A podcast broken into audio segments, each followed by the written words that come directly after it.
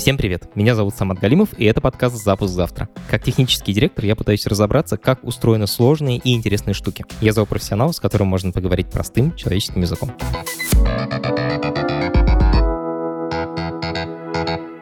Вы слушаете специальный сезон, который выходит раз в две недели по вторникам. Мы его делаем совместно с Яндексом. В этих эпизодах мы продолжаем разбираться, как устроены сложные технические штуки, но на примерах сервисов Яндекса. Сегодня мы поговорим про умный дом.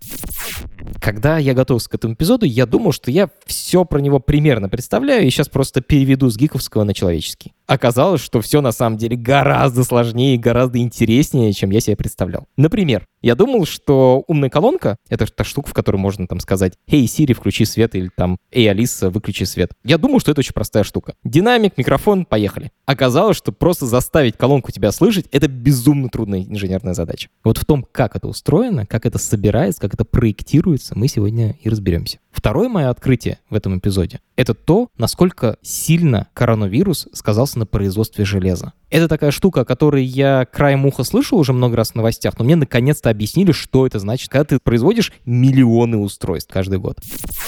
Меня зовут Сергей Мельник, я отвечаю за Алису и умное устройство в компании Яндекс. Меня зовут Андрей Холодный, я отвечаю за разработку и производство устройств Яндекса. Я хочу начать с такого немножко провокационного вопроса. Я вот лично пользуюсь голосовыми интерфейсами только для того, чтобы ставить удалять будильники. Больше для меня они ни для чего не годятся. Окей, еще я несколько раз видел, как таксисты забивают в навигаторе адрес. А в реальности, насколько популярны голосовые интерфейсы в сравнении с экранами, например? В реальности люди пользуются. Про аудиторию Алисы месячная там уже, по-моему, более 50 миллионов человек. Согласен, что экран сейчас часто выигрывает у голосового ассистента, но есть примеры тех же колонок, где голосовым ассистентом пользуются очень активно. Основной сценарий, конечно, в колонках — это аудиосценарий, когда люди просят включить музыку, какую-нибудь их подборку, конкретный трек или еще что-нибудь. А на втором месте болталка, люди болтают с Алисой достаточно много, а на третьем это спрашивают факты.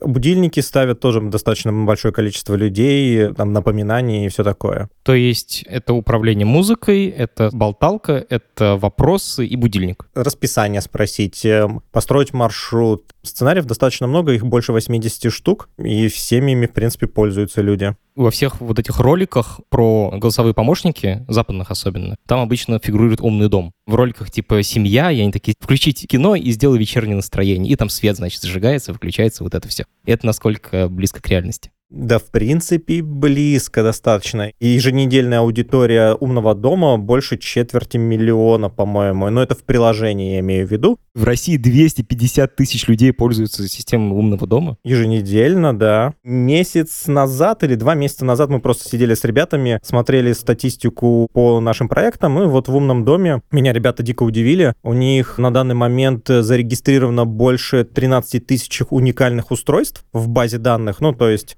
SKU так называемых, количество подключенных устройств умного дома, не включая телевизоры, колонки наши партнерские, то там более 2 миллионов устройств уже на самом деле подключено к умному дому я. Подожди, 2 миллиона устройств, а что это такое? Физически, что это за железо? Ты сказал 13 тысяч SKU, это значит 13 тысяч разных моделей. Что это? Ну, здесь на первом месте там точно лампочки, на втором, скорее всего, розетки, умные пульты, но чайников много, стиральные машинки есть, телевизор. То есть, на самом деле, разнообразие устройств достаточно большое. У меня просто, вот, честно говоря, в доме нет ни одного умного устройства, и поэтому мне дико слышать, что, ну ладно, лампочки я еще понимаю примерно. Я другу в Москву приезжаю, он говорит, там, Алиса, выключи свет, и он там выключает свет. А стиральные машины, это как вообще умно? Сам перед тем, как мы ответим про стиралку, мы сейчас сидим в студии, в студии лампочки, которые управляются Алисой. Прямо сейчас передо мной две штуки, три. Поэтому они точно популярны в России. У меня, к сожалению, стиральная машинка еще не умная, не дорос до этого, но следующая обязательно будет умная. Может, не знаю, сказать тебе посушить белье или нет. Ну, ты такой, да, посуши белье. Можно просто голосом запустить, например, отложенную стирку. То есть вот вместо интерфейсов, когда ты там что-то крутишь, нажимаешь, вот это вот интенсивная стирка через 6 часов отложенная, голосом сделать гораздо проще, чем тыкать пальчиками по ней. Конечно, там лишний один раз тыкнул, да, опять да, надо да, через да. все это циклироваться. Как это все подключается? Для этого нужно, чтобы в каждом устройстве, условно, в каждой лампочке был процессор, модуль беспроводной связи и вот это все, или как-то более простой есть способ? В устройстве должен быть определенный чип, который, с одной стороны, соединяет устройство с интернетом и со своим облаком, и это облако уже стыкуется с облаком Яндекса и с Алисой. Таким образом, когда ты говоришь про лампочку «включи свет», Алиса отправляет эту команду в облако, которое управляет этими лампочками, и лампочка получает из своего облака сигнал и включает определенный оттенок, например. И это облако, оно может быть вообще не вашим. Условно, облако Philips или облако Гугла, да? Да, все так. Это устройство должно быть подключено к домашнему Wi-Fi, да? Сейчас умное устройство действительно равно Wi-Fi. А, на самом деле, в основном интеграция происходит cloud-to-cloud сейчас, хотя на рынке, в принципе, есть решение для локального управления. Ну, то есть там нюанс есть, что cloud-to-cloud взаимодействие, но ненадежно. Интернет сам по природе своей ненадежный. Ты сказал Алисе, выключи свет, и часть лампочек выключилась, а часть не выключилась. И ничего ты с этим поделать не можешь. И поэтому были разработаны всякие протоколы для локального взаимодействия устройств, там Z-Wave и ZigBee называются. ZigBee — это протокол ближней беспроводной связи. Действительно, это протокол беспроводки, который был придуман для того, чтобы на короткие расстояния по батарейке работать и передавать немного данных. Он низкоскоростной, мало жрет энергии, поэтому действительно там девайс на год и на даже два на одной плоской батарейке часовой работает, и все хорошо. И это международный стандарт, то есть все производители используют его, и поэтому устройства от разных производителей, например, лампочка от Philips, колонка от Яндекс, они будут работать вместе. Погоди, вот здесь важно. Собственно, почему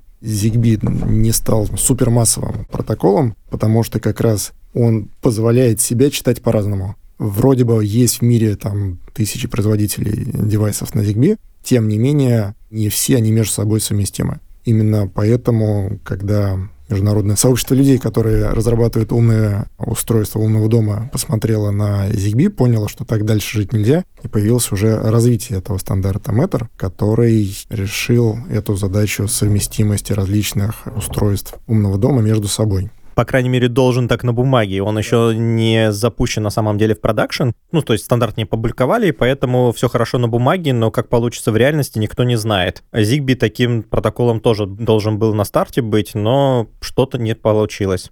А как в результате сейчас? Вот вы мне рассказали, я уже подумываю о том, чтобы купить себе умные лампочки и, может быть, еще что-нибудь умное. Умные устройства от разных производителей, они могут работать вместе? Или мне нужно покупать все устройства от одного производителя? На данный момент тебе, к сожалению, нужно пойти в интернет, в магазин, посмотреть на какой-то бренд и выбрать тот, у которого самое большое количество устройств продаваемых. То есть есть лампочки, розетки, датчики и так далее. Это самый простой вариант на самом деле. И купить все одного бренда.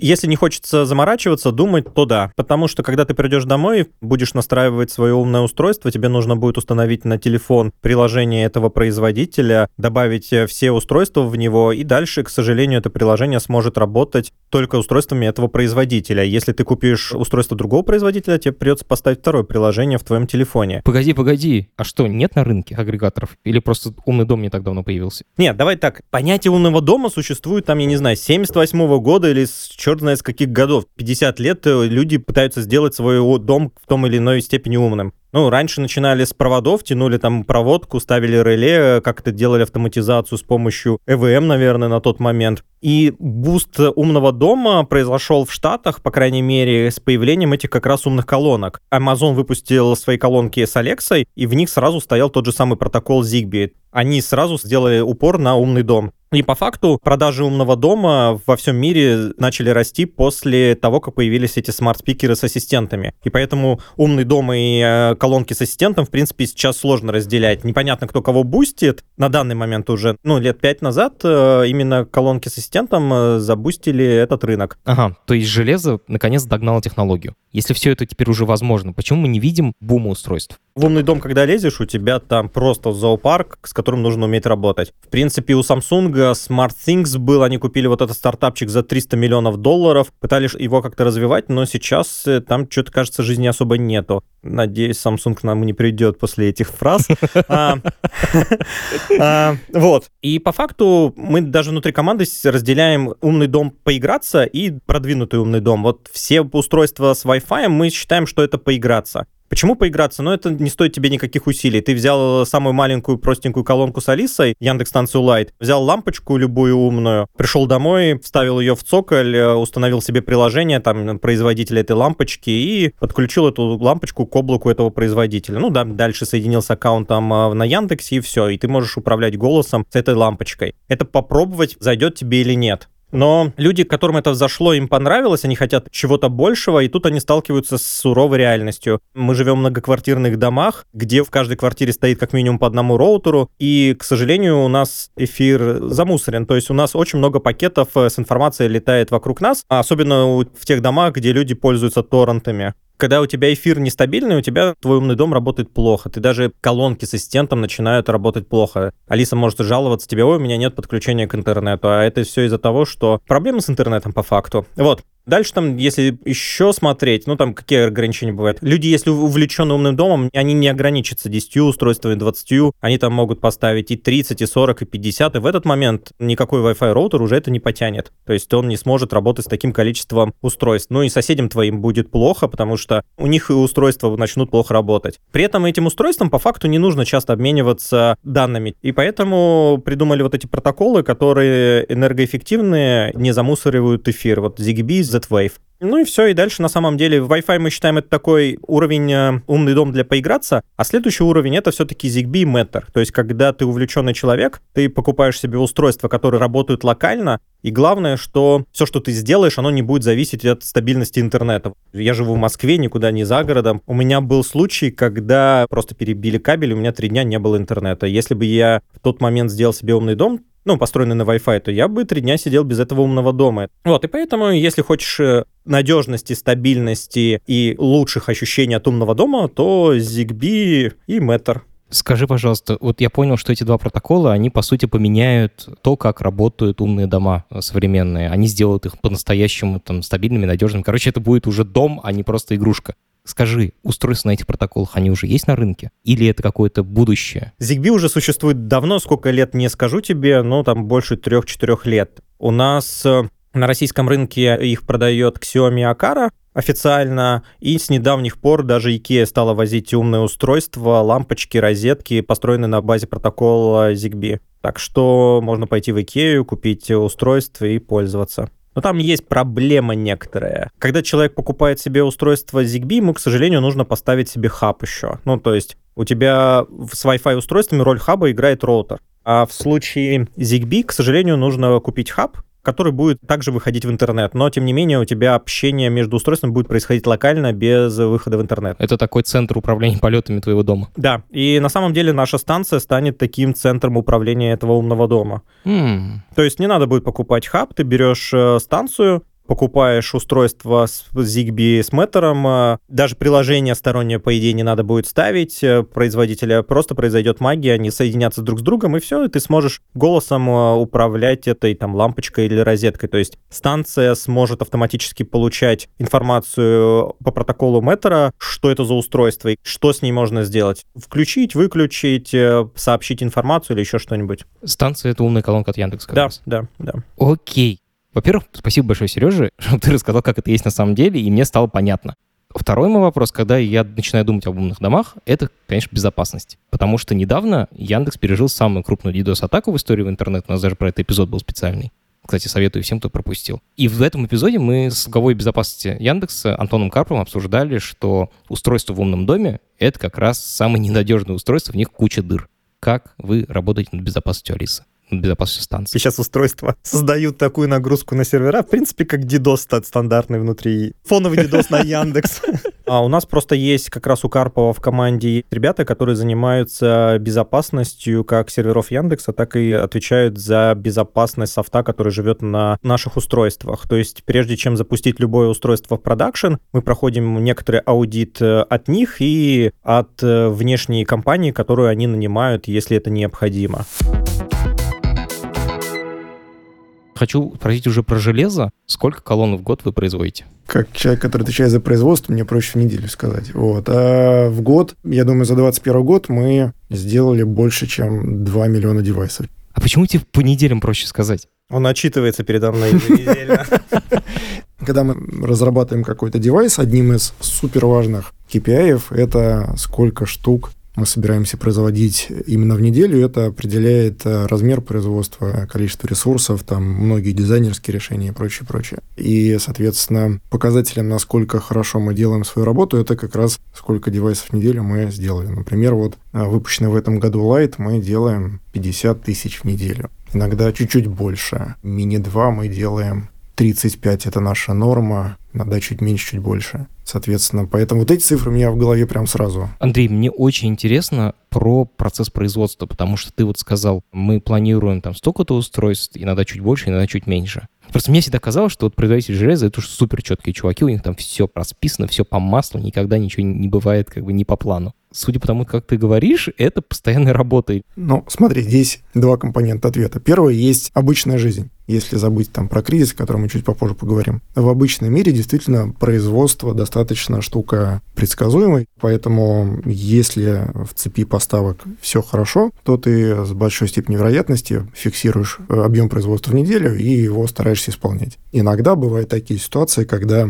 приходит команда продавцов, говорит, слушай, этот продукт продается больше, чем мы планировали. И так уж происходит, что на самом деле Яндекс в этом месте супер удачная компания, что такой разговор случился с каждым первым продуктом, который мы выпускали. Каждый раз мы что-то планируем, смотрим на свои объемы продаж, понимаем, блин, опять нам не хватает, и в этот момент, соответственно, ты делаешь какие-то решения. И есть там два способа. Первый системный, ты там расширяешь производство, там, не знаю, открываешь новые цеха, строишь новые конвейеры. И есть более такой локальный способ, он обычно используется для отработки каких-то сезонных пиков. Ну, например, под Новый год, понятно, продажи там сильно вырастают. Естественно, продавцы говорят, слушай, нам обычно приводишь 20 тысяч девайсов в неделю, но под Новый год нам нужно 30. Тогда, конечно, нет смысла э, там открывать новые цеха. Гораздо проще запустить ночную смену на производстве, 2-3 месяца переплатить за рабочую силу в Китае и произвести больше. А вы все в Китае производите вообще все железки? Да, 100% всех девайсов Яндекса это в Китае, в разных его провинциях. А как вы нашли завод? У нас просто был эпизод про производство, и я теперь хочу позадавать вопросы, как у вас, в отличие от того моего предыдущего гостя. Ну, давай начнем с того, что у нас много заводов, и мы уже доросли до того размера своего бизнеса, когда мы имеем специализацию заводов. У нас есть, например, завод, он расположен на западе Китая, там более дешевая рабочая сила, более дешевое электричество, и этот завод мы используем для производства дешевых девайсов, ну, в частности, станции Light. И там же, например, производим простое устройство Яндекс Модуль. Почему? Потому что девайсы сами по себе простые, мы можем позволить себе достаточно простую сборку и высокую степень автоматизации, кстати. Ну, про Light на самом деле, а чтобы удешевить его производство, нужно было автоматизировать это производство. Ну, то есть, чтобы там меньше было участия людей. Люди дорого стоят. И поэтому мы проектировали устройство так, чтобы его легко было собирать. Ну и, соответственно, можно было, не знаю, там тоже на него ткань натянуть и не делать его полностью пластиковым, но это было сознательное решение сделать его пластиковый, чтобы он зашел детской аудитории, и его люди на кухне могли ставить, потому что на кухне там жир летает, еще что-нибудь, и ткань у тебя быстро испачкается. Это такая дизайнерская работа. Во-первых, кто этим занимается? тоже в Китае аутсорсится? Не, это in-house. Мы, типа, первую мини люди поставили у себя дома, мы собирали фидбэк от них, куда они его ставят, какие испытывают неудобства. Ну и на самом деле после этого фидбэка приняли решение Lightix сделать таким, какой он есть. Это рассчитано на детскую аудиторию, чтобы человек его поставил на кухню. Ему было, он мог его помыть или там ребенок покрасить. А сколько людей занимаются таким дизайном? команда дизайна 2-3 человека и пару конструкторов, которые занимаются уже механикой. Ничего себе. Я просто представляю, как каково работать в такой маленькой команде, которая отвечает за целиком такие устройства, которых там десятки тысяч по всей России. Сотни. Это не то, что в команде 100 инженеров, знаешь, прогать софт. Звучит очень круто. Да, и давай еще там, типа, расскажу небольшой маленький секрет. У колонкам есть такое хорошее требование, она должна хорошо тебя слышать. И чем чувствительные микрофоны, тем они находятся в большей опасности по отношению к внешней агрессивной среде. А особенно, когда люди ставят его на кухню. И поэтому мы немножко там тоже заморачивались и защищали микрофоны, ставили специальные защитные сетки. Это тоже такой был для нас некоторый experience. Поэтому Light, на самом деле, с продуктовой точки зрения, это прикольная штука, потому что мы собрали фидбэк и поняли, как нужно сделать это устройство, но еще и хороший инженерный опыт применили, тоже собрав фидбэк, что же было не так при эксплуатации там первого миника. Андрей, ты начал говорить, что на Западе есть заводы для производства более простых устройств. А какие еще есть? Да, значит, в районе Шэньчжэня, то есть это юго-восток Китая, самая развитая айтишная такая провинция Китая. А, наоборот, у нас а, заводы для производства сложных, именно в производственном понимании а, девайсов. Почему мы так разделились по заводам? Потому что когда ты разрабатываешь производство такого сложного устройства, как станция Макс, например, требуется не только высокий уровень качества сборки, но и суперсложное планирование цепи поставок, потому что сильно больше субподрядчиков в этом моменте возникает возникает гораздо более сложная задача по контролю качества, потому что девайс а, более сложный, соответственно, в нем больше мест, где можно накосячить при производстве, соответственно, в этом месте надо очень тщательно построить процесс контроля качества производства. Ты сказал про цепь поставок, а это как раз последние полтора-два года, после того, как коронавирус начался, я в технологических новостях только про это и читаю, что, мол, из-за коронавируса сломались цепи поставок, на вас повлияло? Ты как раз э, в начале спрашивал, почему у нас э, вот не все предсказуемо в производстве, потому что производство предполагается быть предсказуемым. Как раз я говорил, что есть обычная жизнь, а есть кризисная жизнь. Кризисная жизнь, да, она настигла нас где-то с э, осени. С осени 2020 года? Да, осени 2020 года, да. Первые сигналы пошли где-то в октябре-ноябре прошлого года. И в этот момент наша жизнь и так непростая стала вообще безумно сложной. А что случилось? Конкретный пример это внимательный пользователь может это увидеть. Если сейчас ты купишь Mini 2 в ритейле, вполне возможно, ты обнаружишь, что Mini 2, который ты купил в ноябре, был произведен в марте 2021 года. Mini 2 — это ваша колонка? Да. Мы закончили разработку Mini 2 страшно сказать, декабре 2020 года. Но из-за того, что мы банально не смогли наладить как раз цепь поставок компонентов в достаточном объеме, чтобы удовлетворить тот спрос, который мы прогнозируем по этому девайсу, мы были вынуждены отложить начало продаж Mini 2 аж на октябрь этого года. Просто потому, что девайс был разработан, мы знали, из чего его собирать, но те компоненты, на которые мы рассчитывали, их просто в какой-то момент перестало быть возможным купить.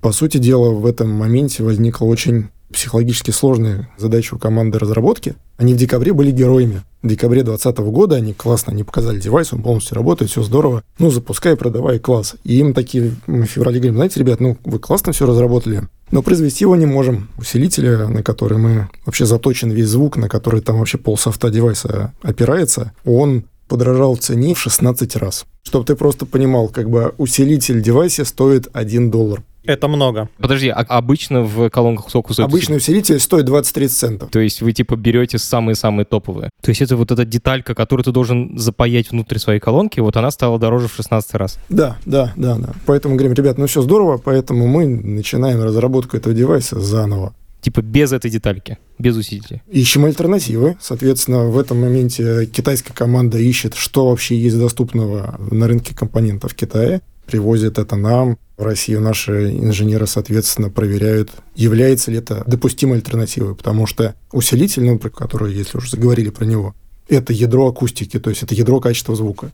Как только ты его поменял один на другой, тебя девайс звучит по-другому. При этом речь не идет про какие-то нюансы, которые доступны какому-то там супертонкому уху. Это реально слышится каждым клиентом. И, соответственно, мы перебрали какое-то неимоверное количество альтернатив перед тем, как мы поняли, что, ну да, вот с этой заменой мы можем производить девайс нужного акустического качества. И, соответственно, меняя э, усилитель, ты меняешь многое что еще. И, по сути дела, вот на данный момент мы сейчас производим Mini 2, наверное, в четырех, вот Серега подсказывает, четырех версиях электроники. Электроника девайс у нас параллельно выпускается в четырех версиях. Если мы говорим, что мы делаем 50 тысяч девайсов в неделю, соответственно, нам нужно там 50 тысяч усилителей в неделю. 50 тысяч усилителей одного производителя в неделю мы не можем получить. Андрей, а что изменилось? Почему раньше были эти усилители дешевые, а теперь они в 16 раз подорожали? Что случилось? Но глобально, помнишь, весной 2020 года, когда мир впервые вообще столкнулся с пандемией и были такие массовые локдауны, в Китае тоже был локдаун. И в какой-то момент сначала экономика вообще всего мира остановилась. А, я прям помню весну 2020 года в Китае, когда практически все вендоры отменяли свои заказы, потому что никто не понимал, что будет со спросом в связи с пандемией. А потом, когда первый вот этот шок прошел, спрос внезапно, особенно на электронику, вырос э, там драматически выше того базового уровня, который был до пандемии. Соответственно, если посмотреть на производство, что произошло? Сначала оно встало, постояло, а потом сказали, а теперь мы вам заказываем на 50% больше, ну, условно, чем то, что вы делали полгода назад. Цепочка поставок вообще глобально всего мира от э, алюминия, пластика, дерева и так далее до уже компонентов каких-то более сложных узлов она, в принципе, была сбалансирована до пандемии. То есть, в принципе, все было доступно за какие-то определенные рыночные деньги. Ну, когда тебе говорят, сделай на 50% больше, чем до этого все в жизни делал. Да-да-да. И здесь тоже, конечно, вопрос большой еще и психологии. Наверное, впервые за много десятков лет различные участники цепи поставок впервые столкнулись со словом «дефицит» так же, как мы столкнулись с усилителем, который в 16 раз подорожал, это следствие вот этой паники на рынке компонентов, когда ты понимаешь, ты не можешь купить алюминий, чтобы сделать там радиатор в девайсе. Ты не можешь купить усилитель. Там банально в какой-то момент времени, наверное, как раз первый квартал 2021 года, невозможно было купить ничего просто. И, соответственно, на рынке возникл ну, гигантский дефицит просто всего, который обернулся спекуляциями, ну, как, как следствиями. Соответственно, сейчас это постепенно там как-то пытается стабилизировать. То есть, если посмотреть на интервью больших каких-то электронных вендоров, есть разные прогнозы, что в 2022 году как-то это постепенно начнет затухать, то есть возникнет новая нормальность. Но пока мы находимся прям в очень тяжелом состоянии рынка поставок вообще всего. Наверное, уже не так больно, как это было вот в первом-втором квартале прошлого года. Как-то мы, да и все производители, постепенно перестроили свою цепочку поставок, сделали ее более надежной. Это обернулось, конечно, и ростом цен всех, тоже правда. Вот. Но я думаю, что за 22 год мы в какой-то новый уровень стабильности перейдем. Но пока все сложно. Я в шоке некоторым нахожусь, потому что, получается, под капотом у индустрии глобального вообще производства электроники произошли какие-то прям революционные изменения, такой шок абсолютный. А мне это все было незаметно. У меня, типа, есть компьютер, я там слышал про то, что видеокарты, типа, подорожали в 100 раз из-за биткоина. Но это все, что я знаю про цепь поставок. И теперь мне наконец стало понятно, почему западные все и технические издания, но в основном экономические издания, все пишут цепь поставок, цепь поставок, цепь поставок. Вот теперь мне стало понятно, почему это так важно. Ну, я точно знаю, что ты видишь больше, просто, наверное, не обращал внимания. Банальный пример, попробуй купить 13 iPhone. Там, не знаю, видел ли ты какую-то аналитику или нет, но весь ритейл говорит о том, что он получает примерно треть того, что он может продать. 13 iPhone сейчас дефицит в России. Про пятый PlayStation все помнят, когда невозможно было купить пятый PlayStation. Это ровно про это же. Ну и третье, глобальная инфляция цен, которая измеряется там на самом деле больше, чем 10% за год. Это все про это. Весь мир сначала встал, потом пошел. У меня прям мурашки похожи, потому что ты говоришь об Apple и Sony, а это крупнейшие компании-производители. Типа даже если они не могут собрать себе нормальную цепочку поставок, то кто же еще может? Ну, на самом деле здесь э, хочется немного похвастаться по размерам производства электроники. Яндекс стал одним из таких значимых игроков рынка э, акустики, по крайней мере. Это именно за счет колонок умных? Да, да. Наше производство и производство PlayStation пострадало из-за одного производителя. Да, у нас одинаковый Wi-Fi чип с ними, и на самом деле, когда ты находишься в Китае, ты понимаешь, что из одной кормушки все разбирают свои компоненты. Ты вообще часто бываешь в Китае для того, чтобы контролировать производство? К сожалению, уже нет. Я прям точно помню, что 15 января 2021 года мы полностью вывели из Китая команду российских разработчиков. У нас э, в Китае остался только офис э, с локальными китайскими сотрудниками. И где-то с марта 2021 года мы резко стали растить свой китайский офис, потому что мы поняли, что пандемия, кажется, надолго, и нам нужно иметь свои высококомпетентные руки прямо в Китае на постоянке, потому что раньше действительно мы жили в таких, в чемоданном состоянии, мы где-то там две недели в России работали, две недели в Китае. Наш офис достаточно сильно вырос, мы там наняли и людей из Китая, и из Тайваня. Ну, в общем, да, то есть нам пришлось перестроить свою работу, понимая, что настала новая реальность, и нам в ней жить долго про производство ты сказал, что у вас один и тот же Wi-Fi чип, а вообще для аудиотехники, вот для ваших колонок, какие-то специальные заводы, специальные производства или линии цеха, я не знаю, как это правильно называется. Или это просто соседний конвейер с айфонами? Мы принципиально работаем только с теми заводами, которые до нас работали с э, топ-5 поставщиками акустики в мире. То есть мы вообще не приходим на завод, который там не имеет накопленной истории успешного производства топовой акустики в мире. Это прям наш первый базовый фильтр. Второе, даже в эти заводы мы приходим с полной переделкой кон- системы контроля качества. Мы приходим прям со, со своими серверами, со своими процедурами, со своим софтом. Мы контролируем свое качество гораздо глубже, на более серьезном уровне, чем это принято на этом рынке акустики. Знаешь, ты сейчас говоришь, и я чувствую гордость, потому что я про все это, ну, про производство сложное. Обычно я читаю там, как у Apple сделано, они любят этим хвастаться. Я смотрю, думаю, офигеть, как круто, что в мире есть хоть кто-то, кто такое делает. А теперь ты рассказываешь, у меня совсем нет ощущения, что это какая-то рекламная штука, которую я хочу вырезать. А я чувствую гордость просто за свою страну и за то, что вот есть ребята, которые такое могут делать. И это очень круто.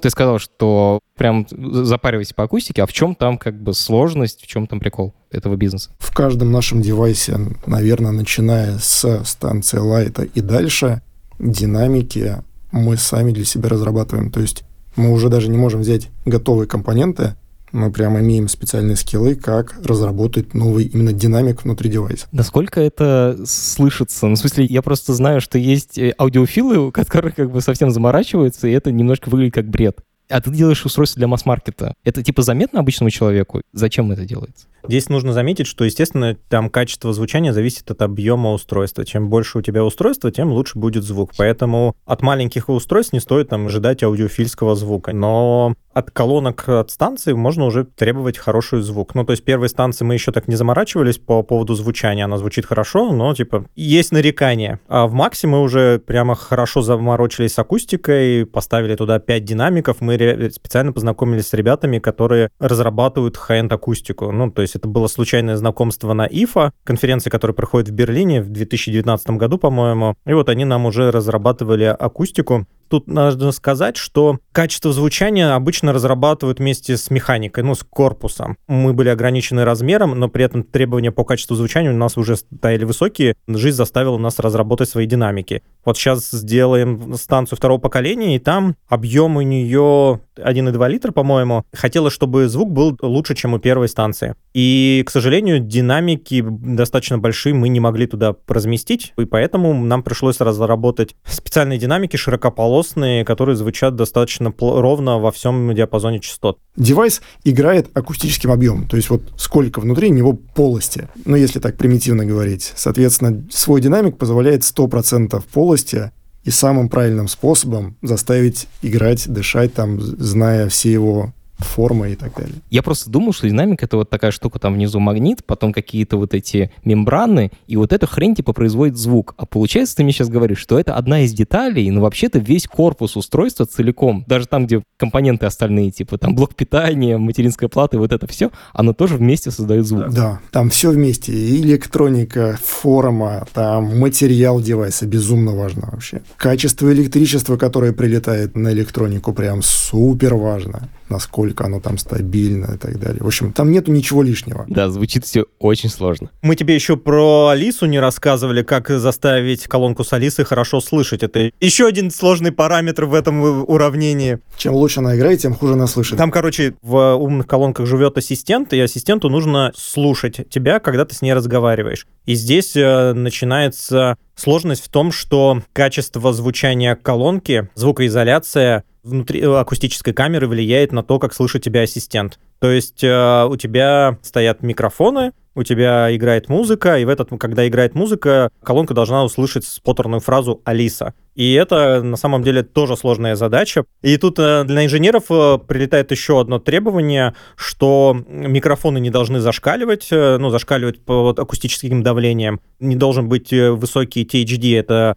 искажение звука, поэтому мы заморачиваемся с акустикой. То есть то, что с усилков прилетает на динамики, какие-то определенные частоты должны воспроизводить, они же должны идеально воспроизводиться этой акустикой. Тогда у тебя Алиса будет хорошо слышать внутри. Поэтому мы заморачиваемся с качеством звучания, потому что ассистент требует этого. Mm, чтобы софт мог вырезать звук, который он слышит в микрофоне, который сделали динамики, тебе нужно, чтобы звук из динамиков был похож на тот, который ты отправил ему изначально. Да, да, именно так. Охренеть. Именно так. Причем еще же у тебя конкуренция получается, типа, для того, чтобы был хорошее звучание, тебе нужно сделать полностью герметичную колонку, чтобы только динамик из нее, типа, торчал. А для того, чтобы слушать, наоборот, тебе нужен микрофон, типа, в дырочке. Да, и поэтому микрофону нужно правильно размещать, там Есть моделирование, когда у тебя звуковые волны приходят на микрофон, и там какое-то давление создается. Ну, там, короче, Rocket Science существует в смарт-спикерах и достаточно немаленький. В тот же споттер, ну и там обработка звука на микрофонах, это прямо такой, я бы сказал, что на передовой машинного обучения находится это все. Вот ты сказал слово споттер, и да, ты сказал спот-фраза Алиса. Споттер — это значит штука, которая распознает, что я позвал Алису, да? Да. Я помню, как в Америке, когда вот только начали появляться эти устройства, была какая-то реклама по телевизору, внутри которой сказали то ли Hello Google, то ли что-то там Alexa, и миллионы устройств по всей Америке услышали эту фразу из телевизора и начали работать. Это до сих пор проблема или вы как-то обходите? Рекламу, по-моему, Burger King делал, да, известная штука. Не, обходим. Для этого пришлось э, улучшать э, классификаторы. Телевизоры на самом деле не воспроизводят весь диапазон частоты, который есть в нашем голосе. Ну, это один из факторов, по которому мы можем отличить человека от нечеловека. То есть ты можешь определить, это человеческий голосовой тракт произвел звук или динамик телевизора произвел звук. Да. Ну, это один из факторов, но как бы важный. Офигеть. Мне до этого казалось, что колонка довольно простая штука. В колонке ничего простого нету. Там все достаточно круто и технологично на самом деле. В принципе, у нас даже команда, которая занимается споттером, это одно из подразделений внутри команды, которая занимается распознаванием, синтезом речи, еще машинным переводом. И, в принципе, такие эти диплернеры и там прямо все достаточно интересно внутри устроено. Ты сейчас рассказываешь, что много разных сложных задач нужно решать внутри одного маленького устройства. Я понимаю, как это делать, когда один человек инженер, он типа все учитывает в голове. А как это происходит, когда этим занимаются разные люди, разные команды? Проект состоит из большого количества команд по факту. Давай с простых вещей начнем. Сколько человек? Ну, вся команда у нас сейчас 280 э, человек, но это команда, которая отвечает и за Алису, и за станции, и за телевизоры, ну, то есть за умное устройство. Умное устройство начинаем мы создавать э, с команды инженеров и команды менеджеров, которые ведут вот эти железные проекты. Смотри, сначала надо придумать продукт, да, мы хотим сделать девайс, который решает то-то, то-то, и в этот момент возникают продукты и маркетинг, который думает, что мы хотим сделать, кто наш клиент, что должен делать девайс, какие у него, возможно, фичи должны быть и так далее, и так далее. Здесь все достаточно смешно, но дизайнеры прям на ранних стадиях это все слушают, впитывают, начинают смотреть, а что на рынке есть. Постепенно вырастает концепт, да, что мы хотим, кажется, сделать колонку вот такого размера с такими фичами для такой-то аудитории. Дальше дизайнер там начинает уже заниматься какими-то более аккуратными вещами, типа внешнего вида, там, оттенков, материалов и так далее а инженеры начинают делать первые концепты. Это хардварщики, да, ребята, которые делают электронику, акустику, первые прикидки. В этот момент появляются ребята, которые уже в Китае начинают искать, где мы, возможно, это произведем, какие, опять же, поставщики в этом месте нам потребуются. Где-то в параллели с этим начинает возникать софт-продукты. То есть, ну вот возьмем там станцию второго поколения и Метр она еще даже примерно, даже еще не родилась к тому моменту, но мы понимали, что будет эта технология. Соответственно, возникла команда умных дома, которая стала писать и думать про то, как мы этот метр поддержим внутри себя, хотя там электроника представляла собой в тот момент просто плату, которой можно было как-то подключиться, там даже девайса еще не было. В какой-то момент возникают системщики, которые должны оживить это устройство, залить туда прошивку, чтобы устройство начало у тебя отвечать, подавать признаки жизни. Дальше там на самом деле на этапе проектирования устройства мы понимаем, какие особые фичи мы хотим туда добавить. И, соответственно, нам нужны ребята, которые будут дописывать уже такой пользовательский софт на устройстве. Ну, это вот еще одна команда, которая участвует в процессе. Да, во время разработки, как я уже говорил, очень важно, чтобы колонка тебя хорошо слышала. Параллельно с разработкой акустики подключается команда споттера, которая получает ранние образцы устройства и начинает уже тестировать наши лаборатории, как слышит тебя колонка, и дообучать модель. Не знаю, тут можно рассказать, что в какой-то момент мы заморочились э, и построили акустическую акустическую лабораторию внутри нашего офиса, где можно послушать хорошую музыку, либо поставить станцию и смотреть, как она работает, тестировать ее. Хочу добавить э, еще в параллели с той командой, которая занимается слышимостью, примерно те же ребята еще и теперь умеют софтварно заниматься качеством звука. То есть мы уже поняли, короче говоря, что из железки, кажется, мы выжили все, что можем, а софтово можно еще звук улучшить и, соответственно, там реагировать, например, на положение станции относительно окружающих ее стен и, соответственно, каким-то образом тоже управлять звуком. Это тоже большой кусок э, разработки, формально софта, но это то, что определяет качество акустики девайса. И это тоже где-то идет в параллели со слышимостью, потому что это вещи достаточно сильно взаимосвязаны и технологически, и продуктово. Вот это вот когда начинают с помощью софта понимать, как расположена колонка в пространстве, чтобы использовать объем комнаты как дополнительное акустическое пространство, чтобы тюнить звук Короче, это самый космос, это то, что делает, например, Apple это точно делает, они про это рассказывают, очень хвастаются. И то, что вы говорите, что вы тоже это делаете, это прям вообще очень круто. Так, дальше мы там делаем инженерные образцы, и в какой-то момент мы привозим достаточно большую партию устройств в офис, мы раздаем их э, так называемым бета-тестерам, это сотрудникам внутри компании, дотюниваем непосредственно устройство и Алису под это устройство. Ну, то есть мы дописываем какие-нибудь сценарии, поддерживаем фичи в ней, в принципе, дальше в течение нескольких месяцев идет полировка продукта, после которого мы говорим, да, все хорошо, и запускаем масс-продакшн. Давайте поговорим про деньги. Я, насколько понимаю, все крупные онлайн-игроки зарабатывают на рекламе. И Яндекс тоже зарабатывает огромные деньги на баннерной рекламе своей э, сети. Как вы собираетесь зарабатывать на Алисе? Там же нет баннеров. Давай так, все-таки я, я прям не могу промолчать. Точно ты описал Google, но не Яндекс. У Яндекса три ноги выручки. Реклама, такси и остальное. То есть у нас структура выручки Яндекса гораздо более оптимизирована по сравнению с Гуглом, у которого действительно там что-то по 90% от рекламы. Окей. Как зарабатывать на Алисе?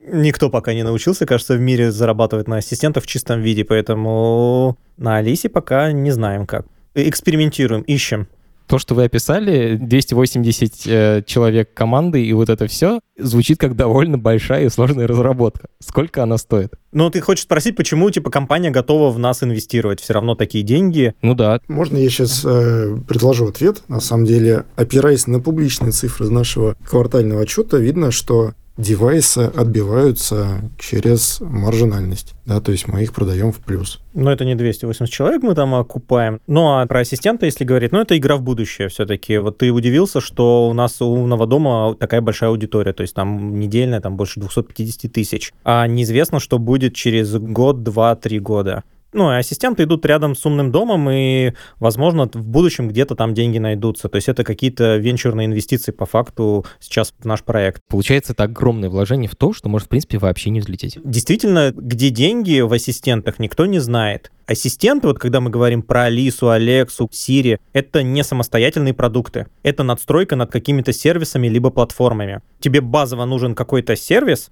ну, там, музыка та же самая, такси, кинопоиск или еще что-нибудь. И ассистент на самом деле добавляет некоторый профит для пользователя значимый. Грубо говоря, деньги ассистентов, они не прямые, они косвенные за счет того, что мы делаем пользователю лучше. Поэтому на данный момент э, никакой ассистент э, в реальности денег не приносит они только улучшают жизнь пользователей. Поэтому наша команда на самом деле настроена на то, чтобы вот эту пользу добавлять к сервисам.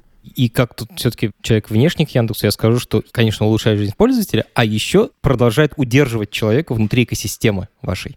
Ну, если я куплю коронку от Гугла, то, скорее всего, а я буду пользоваться сервисом Гугла, и через них буду заказывать эти сервисы, а так я заказываю их через Яндекс. Ну да, с какой-то вероятностью да, но это опять же вера. То есть Google тебе не скажет, насколько хорошо Google Ассистент удерживает э, их в экосистеме Google. Там просто экосистемы по факту нету. Ну что там, диск есть, э, Android есть, и все. Там же нету сервисов вида такси, лавки, еды, которые какую-то пользу ну, по повседневной жизни тебе будут приносить. У Амазона другая ситуация. У них и есть и Яком, у них есть и еда в Штатах, и много чего, и там Alexa действительно может приносить какую-то пользу если посмотреть то, что я тебе сказал, опять же, ассистент в разной экосистеме, он будет разный и разную пользу приносить. Вот теперь мне стало понятно. А Google Ассистент непонятно, какую пользу принесет э, в Штатах человеку. Алекса, понятно, она тебе там еду закажет, еще что-нибудь сделает. Э, с Алисой тоже такие же возможности есть. Она тебе там, не знаю, такси закажет. Я внезапно понял, что это про вот именно экосистему целиковую, замкнутую. И очень классно, что ты описал, что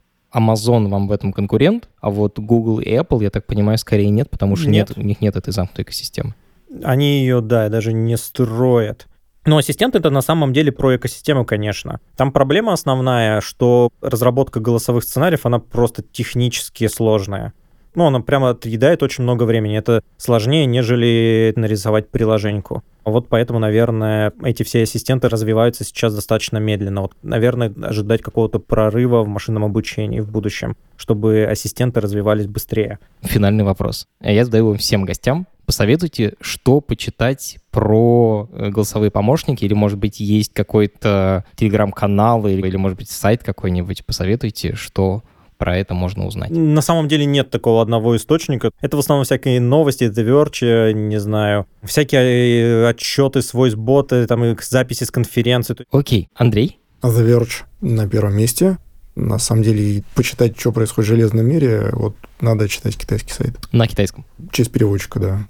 Можешь посоветовать главное, с которого стоит начать? Гизмода Чайна. Офигеть, круто. Ссылку на, на эти сайты мы положим в описании к этому эпизоду. О, друзья, супер классный разговор. Спасибо вам большое. Спасибо. Тебе спасибо. Было интересно. Было интересно, да. Это подкаст студии «Либо-либо». И этот выпуск мы сделали вместе с Яндексом. Над подкастом работали редактор Юлия Яковлева, младший редактор Ира Хант, продюсер Павел Боровков, звукорежиссер Макс Асташов. За джингл спасибо Алексею Зеленскому.